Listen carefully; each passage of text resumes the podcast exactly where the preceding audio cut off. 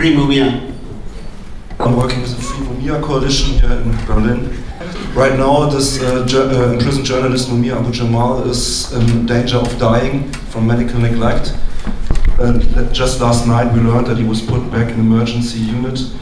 We've been coming up with some ideas how to create um, visible international support from not just only from Berlin but from this whole country towards uh, the movement in the US.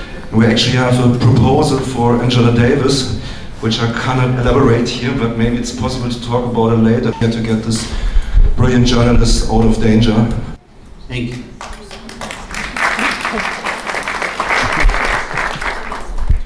So uh, the only way I can answer uh, your question is by saying that we should make connections. Uh, and certainly, because of the fact that people in the US, people in the US who are active around the Mumia Abu Jamal case, they are aware of, well, to a certain extent, of the work that has been going on here in Germany for quite some time. As a matter of fact, it appeared that there was more organizing around the case of Mumia in Germany than in the US. Uh,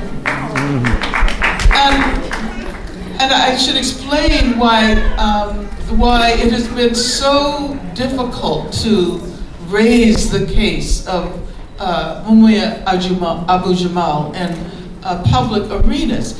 It is because the police are very organized. Mm-hmm. Uh, there is an uh, organization called the Fraternal Order of the Police that includes police all over the country. And the cases of political prisoners that involve police deaths are the most difficult ones to organize around because the police prevent, uh, it's not, it's the police of course, in collaboration with the media.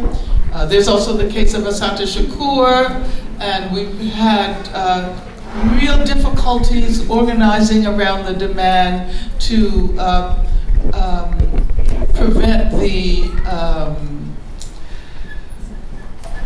well, you may know that Assata has been uh, placed on the 10 most wanted terrorist lists, uh, and there's a $2 million reward on her head, and that she's been living in Cuba since the 1980s. Uh, and basically, what we're trying to do is to save her life. The $2 million reward is an invitation to any of the private uh, police uh, companies, and there are many now. I mentioned G4S, but there's also uh, those who were trained by Blackwater to kidnap her from Cuba and bring her back to the US, to New Jersey, in exchange for the $2 million they will uh, receive. So the, it has been a major challenge uh, to do this organizing. Therefore, we in the US have been so grateful over the years uh, to those of you in Germany who have um, uh, taken up his case and, and, and, and, and, and not let uh, the story of uh, Mumia Abu Jamal uh, die down. And I totally agree with you. We have to, we have to figure out you know, how to put pressure on the authorities so that they do not kill him. Um, he, we, we managed to rescue him from the death penalty per se, but there is another death penalty.